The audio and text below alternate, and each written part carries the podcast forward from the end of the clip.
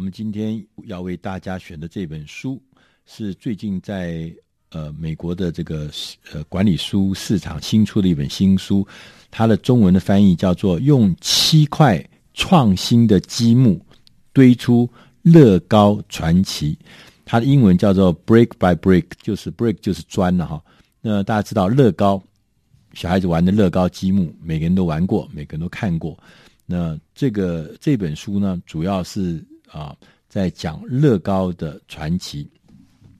那这本书的作者叫做大卫罗伯森，他是呃瑞士洛桑管理学院的创新的老创新学的老师，他写过非常多的书，他也帮过很多的企业做创新。那在这本书里面，啊呃，当、大家想说乐高好像还不错哈，我们曾经小时候也用过，现在也很多小朋友在用。但是我们刚看了这本书之后呢，我才发现哦，原来乐高不是我们想象中这么一帆风顺。在二零零三年的时候，呃，乐高曾经是被《Fortune》财富杂志说这是一个世纪的玩具，是非常非常风光的。可是你知道吗？在三年之后，短短的三年之后，乐高公司就公布了史上最大的亏损，而且公司要濒临破产的边缘，这简直不可能想象。三年前还是如日中天，三年之后就破产了要。大家其实可以回顾它的历史来看一下。那这一家公司是一九三四年由呃丹麦人叫寇克。克里斯蒂安森先生他们所创办的一个木匠的工作坊，做木匠，他们用木头来做积木。他说：“我们这个乐高这个字呢，是由两个丹麦字构成的，它的意思呢，就是叫做‘好好的玩，好好的玩’。所以呢，这个科克先生呢，他当时他的使命是说，我要培养，还要鼓舞明天的建筑家。”所以他们就开始做这个，在一九六零年代，他们开始呢，从丹麦呢就跨出了丹麦到西欧的国家里面，然后到了美国，到了亚洲，到了澳洲、南美洲，到全世界去。到这个一九七零年代的初期呢，乐高公司已经是有一千个员工的一个大公司了。那个时候呢，呃，它的出口的这个量。已经占到整个丹麦这个国家百分之一的出口总额。到了一九九零年的晚期，它已经变成一个拥有九千位员工的大公司，在全世界六大洲四十五个国家有有有自己的分公司。那但是在一九九零年代的晚期，它真的是如日中天的时候呢。事实上，在那个时候，也正是我们大家熟悉的录影机、电视、游乐器。有线电视、电脑开始风行了，就是一边它正在起来，但是有一些东西是对它有巨大替代性，甚至对青少年小朋友来讲，可能吸引力更大的电视、游乐器啦、录影机啦、电视啊、电脑啦，开始也进入。所以说，他在很短的时间之内，他就感受到。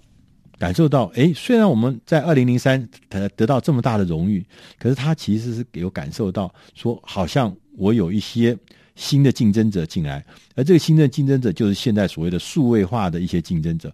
数位化这些竞争者，事实上他会把我的客人抢走，因为大家那些小客人们都不再玩积木，他们想要去玩玩这些新的东西。那所以他们曾经呢，就觉得说这是危机，所以他们就请了全世界最好的管理顾问公司来，然后呢，来进行了一个很大规模的一个创新的工作。他们根据这个所谓业界的这个七大创新原则，做了很大很大的事情。没想到这么多的专家，这么好的策略做下去以后，所带来的却是更大的亏损跟更大的衰退，几乎让他。从一个获利很好的公司变成一个几乎要倒掉的公司，这中间的这个这个变化是不可谓不大，因为他们已经看到危机，所以他们也做了改变，请了最好的人、最好的策略，可是结果却是这么令人不堪的。所以这个在典范移转的过程中，我们在管理学上讲，典范移转过程中，很多的优绩优的公司，他发现他已经从原来他是典范，现在。有新的典范出来，所以他很着急。那我就很着急，说我是不是可以赶快移转？我也要变成新的典范。所以在典范移转的过程中，他总是想要拉住那个新的趋势。我怎么可以被人家淘汰呢？我们想最明显的就是柯达软片，柯达曾经是显像技术的领导者，一百多年来，我们就是靠我们的照相这个这整个行为，就是靠影像显现，就是靠这柯达的这个提供的技术跟产品在服务。柯达公司后来发明了这个影像。科技数位影像科技中的关键的技术，数位照相，结果他自己被他自己发明的技术勒死，活活勒死。那这个，所以这个所有的企业，尤其是一些成功的企业，都因着环境的变化，都有这样子的害怕。所以乐高也不可否认，他也开始做。可是他做创新，请了名人。做了组织改造，做了什么各式各样的破坏式创新，做了各式各样什么航向蓝海，做了什么呃什么顾后呃强化顾客导向，呃探索可能创打造创新文化，这每一件事情看起来都是对的，可是它带来是灾难。所以在二零零七年的时候，他们公司重新的改组，他们就说我们过去这几年我们做的所有的这些创新，看样子是失败的。他们重新的检视说：“那我应该怎么样子来做？我应该怎么样来面对？我们怎么样子来？我们还是要创新，但要怎么做做创新才对呢？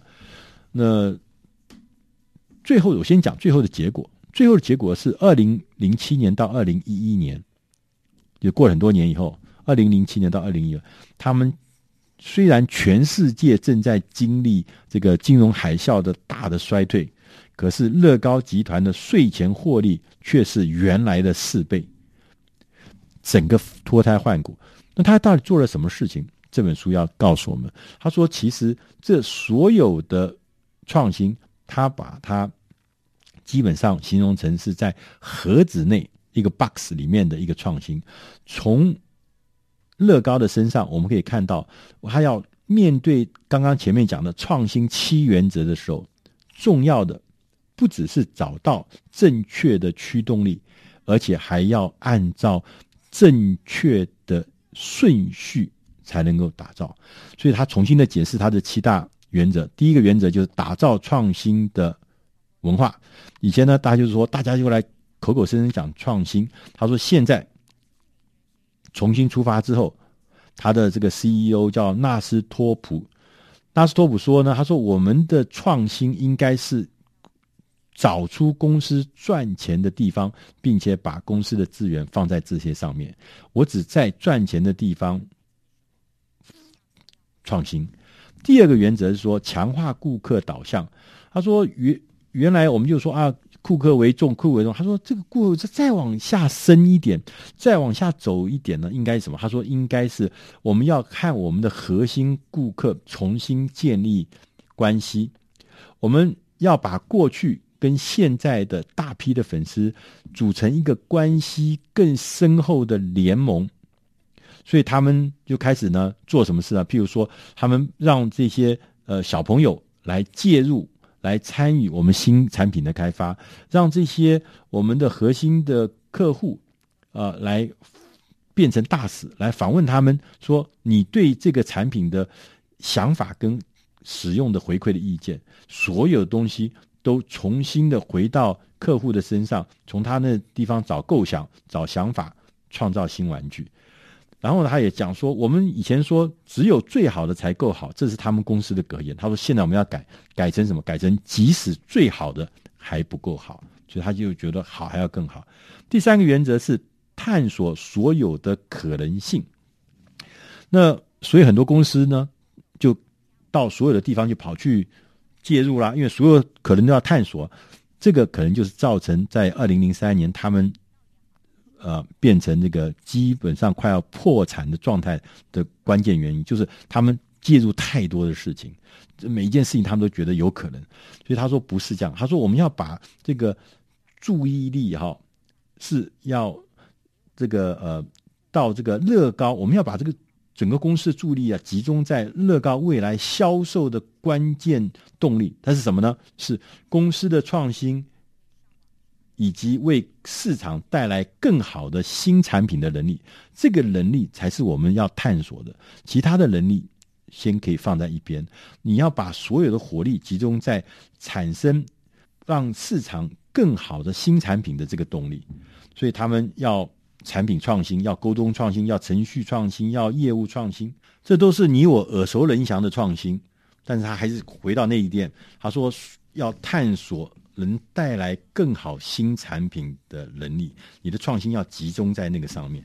那第四个原则是保持开放，保持开放的意思就是要跟群众更保持紧密的结合，要关注群众。所以当大家有讲说，我们开始邀请外部的创新者加入我们的团队，他说这个效益非常非常的大。同时呢，他也发现。他说：“我们不是只是做一个完备的创新，做各式各样新产品。他说，其实我们变成一个交易活络市场的播种者。什么意思呢？就是说，我们这个做出来这些玩具，乐高玩具，它也可以让其他的客户。”说是其他的一些外部的人士愿意来制造一些附加品，让我的产品变得更好玩，让我的产品变得更多元，让我的产品有更多的想象。这个感觉就像是 Apple 电脑做的这个 iTunes 平台，或者是 APP 的平台、iOS 平台一样，就是让更多的人来加入，大家一起把它玩得更热、更有趣、更好玩。那这是它开放。保持开放的重要关键，不是他们公司一个人在那边玩，是大家一起来玩。那第五个原则呢，是破坏式创新。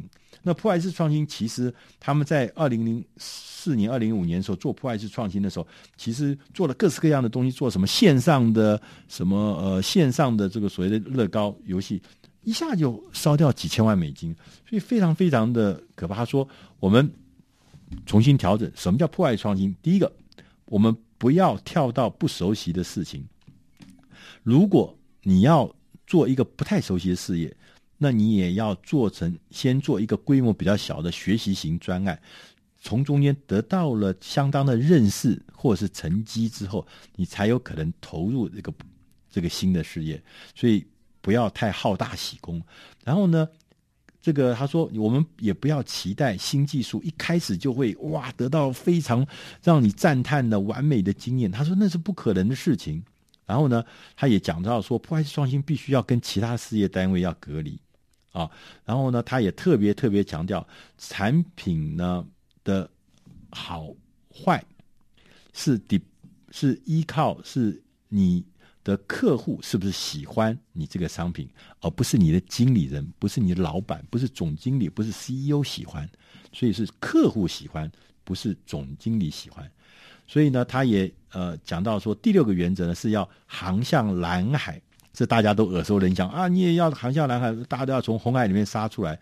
他说，他说，呃，乐高曾经呢非常幸运的呢，就开发了。就他原来是做积木的，他开发了桌上游戏，但是他这个桌上游戏呢，基本上还是集之于他们原来的这个乐高积木的核心概念，就是它是一个可以被组装、可以被重复组装、可以变成。